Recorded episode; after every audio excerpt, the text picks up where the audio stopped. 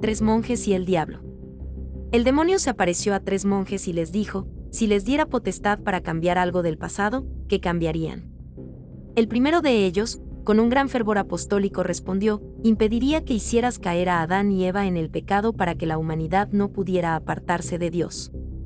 El segundo, un hombre lleno de misericordia, le dijo, impediría que tú mismo te apartases de Dios y te condenaras eternamente. El tercero de ellos era el más simple y, en vez de responder al tentador, se puso de rodillas, hizo la señal de la cruz y oró diciendo, Señor, libérame de la tentación de lo que pudo ser y no fue. El diablo, dando un grito estentóreo y estremeciéndose de dolor, se esfumó. Los otros dos, sorprendidos, le dijeron, Hermano, ¿por qué has reaccionado así? Él les respondió, Primero, nunca debemos dialogar con el enemigo. Segundo, nadie en el mundo tiene poder para cambiar el pasado.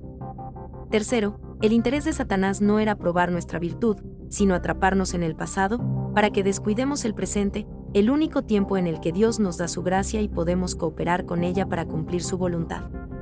De todos los demonios, el que más atrapa a los hombres y les impide ser felices es el de lo que pudo ser y no fue. El pasado queda a la misericordia de Dios y el futuro a su providencia. Solo el presente está en nuestras manos. Vive hoy.